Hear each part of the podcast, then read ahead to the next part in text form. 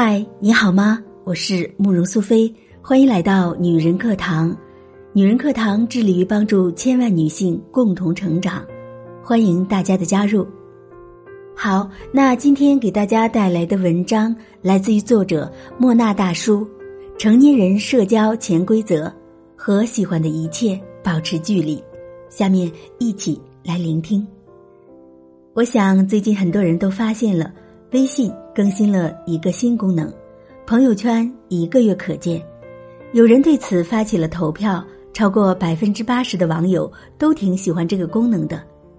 三天可见的朋友圈透着疏离，我看不到你上周末有没有出门看了什么电影，像是走到你家门口，你却不邀请我进去。半年可见的朋友圈又不够私密。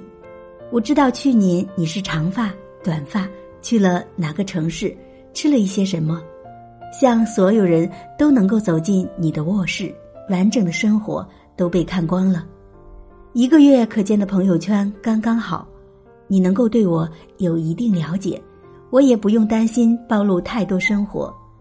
成年人社交讲究界限感，而且都体现在细节上。我给你看相册里的照片。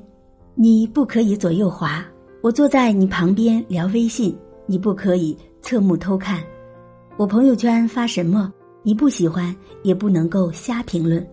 有点见外的关系相处才不费力。心理学上有一个理论叫做交往适度，指的就是交往中需要把握一个度，超出了那就会适得其反。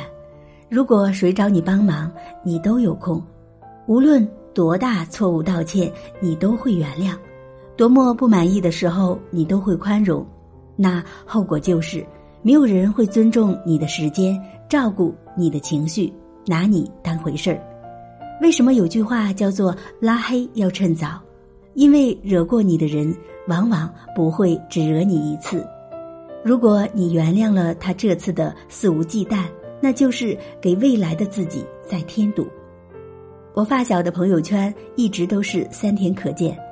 有一次聚会，他去厕所没有带上手机，一个朋友拿起他的手机就开始翻他的朋友圈看，看着他的过往，就像是发现了新大陆似的。发小回来正好撞见他这种行为，当时就翻脸离开了。那个人嘴上说着“我就是开个玩笑吗”，后来直接被踢出了那个圈子。没有是非观念的人，好奇心越重越令人生厌。世界上只有三件事儿：自己的事儿、别人的事儿、老天的事儿。成年人要做的只有两件事儿：守住自己的界限，不侵犯他人的界限。相处中的距离感，不只是尊重对方，也是珍视自己。在人际交往中，分寸感的拿捏，往往体现了一个人的情商和修养。在和设计小妹聊天的时候，说到这样一件事儿，她一个大学同学关系挺好的，毕业后从事了销售。一开始呢，总是在微信上让帮忙填问卷、投票之类的。面对这些小要求，小妹也是有求必应。可是后来，这个同学直接让他帮忙发朋友圈、酒图，还要求推名片介绍客户。小妹不太喜欢在朋友圈打广告。就拒绝了，没有想到这个同学在班级里嚼起了舌头，说他小气，没有人情味儿。他朋友圈三天可见，还不是因为他前几年发的东西太傻了吗？成年人世界里，再好的关系都要相互尊重，注重分寸感。有些人不见外，坐男同事的副驾驶，让他妻子坐后排；有些人不计较，擅自用别人的护肤品。还说效果一般，也许因为自我感觉太好了，才忘记了彼此之间的界限，不能很好的把握这个度，那就很难维系这段感情。叔本华曾经说过：“人就像寒冬里的刺猬，相互靠得太近会被刺痛的，彼此离得太远又会感觉寒冷。保留一定的分寸感是成年人社交的底线。”孟非就曾经讲过这样一件事情：一个远方的亲戚希望他能帮自己学编导的孩子在电视台找一份工作。孟非呢表示很无奈，因为这是需要通过专业考试的，走后门也迟早被淘汰的。这个亲戚还是不依不饶，张口闭口就是一家人，还指责孟非不讲情义。最后，孟非默默的把这个亲戚的号码给拉黑了。总有那么一些人把握不清交往的界限在哪里，无休止的霸占你的时间，理所当然的把自己的事情强加到你的身上。亲密而有一定界限，才能够维持长久的关系。在爱情中同样适用。日本就有一对老夫妻，爷爷做事细致有规划，奶奶大大咧咧有些粗心。尽管两个人性格迥异，却恩爱了一辈子。秘诀很简单，不过多的干涉对方。爷爷不爱吃蔬菜，奶奶从不为了他好强迫他吃。奶奶想买什么东西，爷爷也不阻拦，他开心就好了。一旦有什么摩擦，他们不会恶语相向，而是在留言板上沟通。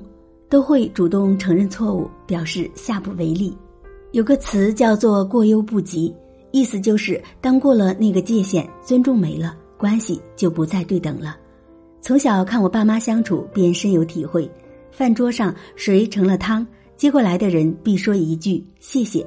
出门后谁忘了关灯、锁门、倒垃圾，回家时一定要先说“对不起”。很多人说北海爷爷彬彬有礼，透着儒雅。其实是他多年和我妈相处养成的习惯罢了。他常常对我说：“不要因为人家喜欢你、对你好，就对人家不客气。情感是最易消耗的物品，失了界限感，再爱也会累。”说回到朋友圈这件事情吧，它本身代表不了一个人的社交观和性格。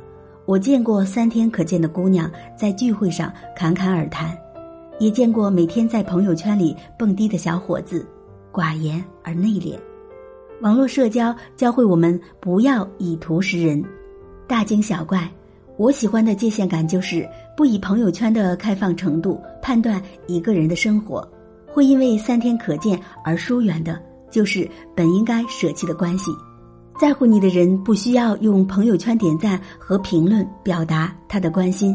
有种失了分寸的恶意，叫做把自己的认知强加给别人，去做一个不逾越距离又能够守住自己界限的人，真的很酷哦。好了，亲爱的朋友们，今天的分享到这里就结束了。希望亲爱的你们有所收获。女人课堂致力于帮助千万女性共同成长。如果你喜欢我们的节目，或者想和我们取得更多的交流，欢迎大家加入到我们女人课堂来哦。我是苏菲。我们下期节目再见。